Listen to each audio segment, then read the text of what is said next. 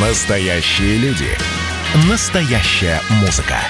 Настоящие новости. Радио «Комсомольская правда». Радио про настоящее. 97,2 FM. эм. Как дела, Россия? Ватсап-страна!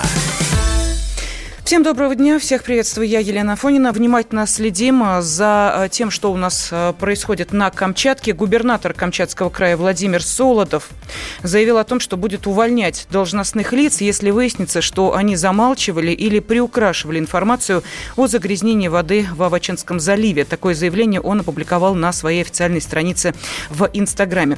Он еще раз поблагодарил неравнодушных жителей края, которые сообщили о загрязнении. Ну и также вице-спикер Госдумы Ирина Яровая заявила, что к восстановлению картины произошедшего и оценке текущей ситуации подключаются ведущие научные центры России. Для них сегодня на Камчатке будут сделаны заборы воды, песка, водорослей и морских животных со дна.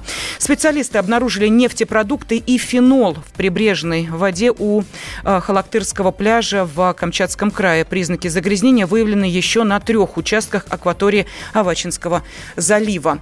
Э, Генпрокуратура взяла под контроль проверку э, фактов э, загрязнения. Ну и, соответственно, много вопросов сейчас есть у тех, кто следит за тем, как разворачиваются события в Камчатском крае. Самый главный вопрос, а откуда, собственно, могли появиться эти загрязнения.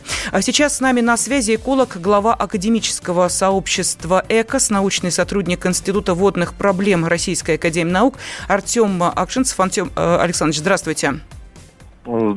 Да, э, скажите, пожалуйста, вот э, понятно, когда э, начинает общественность бить тревогу, то масштабы порой бывают такие, что, кажется, пиши пропало, экологии пришел абсолютный конец, и, в общем, неизвестно, что нас ждет дальше. Так было в том числе и с масштабами пожаров прошлогодних, так практически происходит и сейчас. Действительно все так ужасно, как об этом пишут в соцсетях?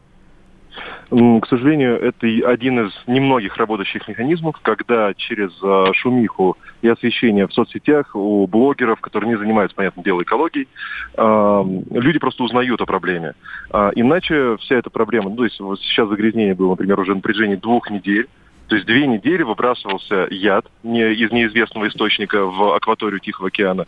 И если бы не шумиха в соцсетях, в Э, новостных каналах, э, то на это просто никто бы не обратил внимания. Ну, умирают нервы, умирают. Это ужасно. То есть и сейчас, благодаря именно освещению э, во всевозможных источниках, на это обратили внимание. Да, э, зачастую немного преувеличено. Э, есть, я встречал такие посты, но по сути по, э, не сильно искажена информация, потому что действительно ситуация крайне тяжелая.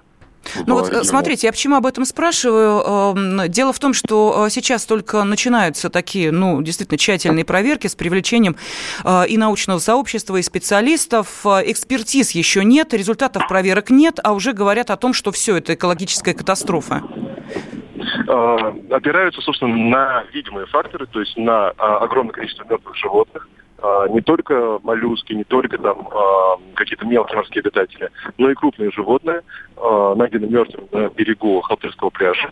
И, и э, это же ну, прошу прощения, у нас сейчас э, со связью э, небольшие проблемы. Э, будем дозваниваться еще раз до Артема Акшинцева, эколога, и также с нами на связи будет заслуженный эколог Российской Федерации Андрей Пешков, которому мы также позвоним чуть позже. Итак, действительно, с чего же все началось? Первая информация о загрязнении появилась в соцсетях.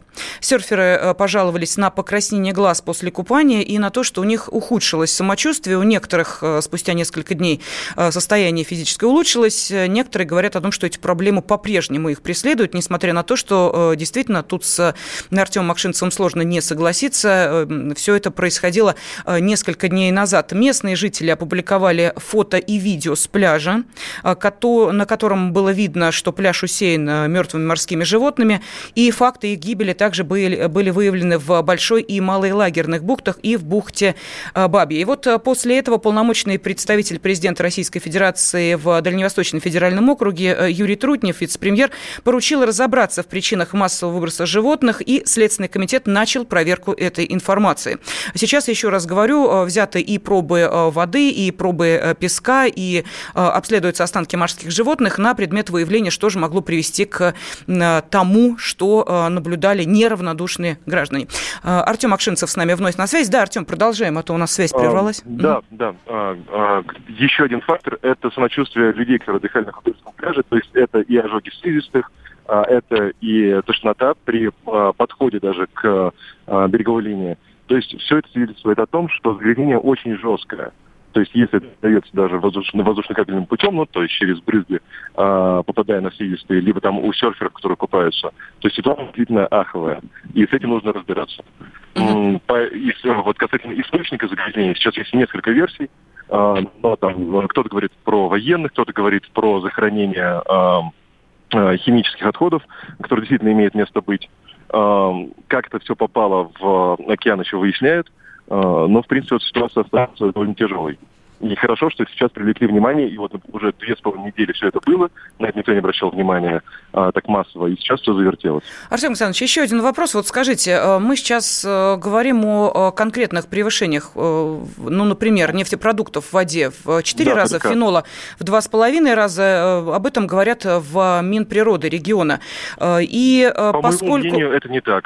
Ну, нет, давайте мы, нет, выше. секунду, давайте да. мы возьмем официальные цифры. Да, Это наши с вами досужие домыслы. Вам кажется, что превышено, кому-то кажется, что нет. Давайте ориентироваться на конкретные цифры. Вот они есть, да, а, да. и а, насколько вот эти цифры а, критичны? А, превышение 4 раза ПДК а, нехорошо, да, но не смертельно.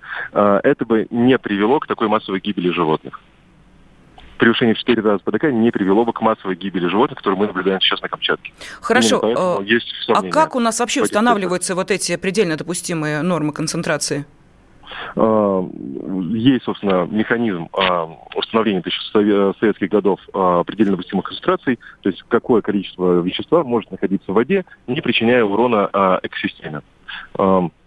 Там есть рыбохозяйственный ПДК, есть для питьевой воды, то есть для каждого типа вод есть свой ПДК, э, количество, собственно, вещества, которое может там находиться. Э, для э, Тихого океана ПДК довольно мягкие, но все равно они превышены в 4 раза, значит, ну, довольно много всего выплеснулось. Спасибо. На связи с нами был эколог Артем Акшинцев, и я приветствую заслуженного эколога Российской Федерации Андрея Пешкова. Андрей Сергеевич, здравствуйте. Добрый день. Вот ваша оценка, насколько серьезным может быть на самом деле масштаб случившегося? А что там оценивать? Там уже и так серьезно. Оценивай, не оценивай. Судя по э, тем э, фотографиям и видео, которые уже в центральном в центральных СМИ были, ну, уже понятно, что там э, произошел массовый сброс э, химических веществ, э, в том числе, видимо, фенолы, вот, которые кожно-резорптивно воздействовали и на серфингистов, на серферов – и на э, фауну морскую. То есть биота там поражена по всей трофической цепи. И это, в общем, ну, это экологическое преступление. Надо выяснить, кто это. И в первую очередь, конечно, надо понять, каков полный состав загрязняющих веществ. То, что фенол как бы определили, э, поскольку достаточно э, яркое органолептическое воздействие производит это же нервно-паралитическое действие, вы знаете, да? Ну вот нервно-паралитическое действие мы наблюдали на э, млекопитающих нерпа и на других э, животных, которые были выброшены, видимо, уже парализованные. Поэтому там нужно полный спектр. И вот удивительно, знаете что, что 200 э, килограмм проб отобранных на восточном побережье Камчатки, отправлены в Москву.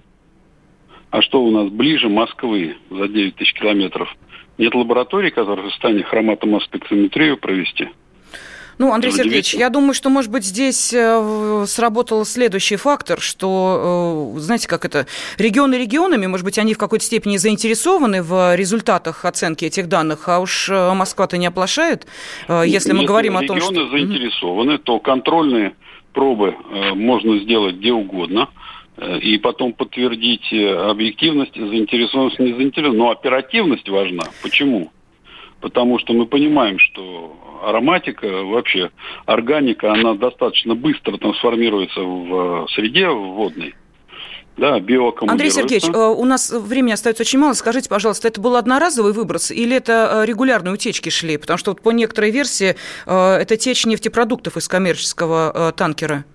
Ну, дело в том, что я не занимался угу. на Камчатке контролем. Это надо спросить тех, кто должен этим заниматься по долгу службы.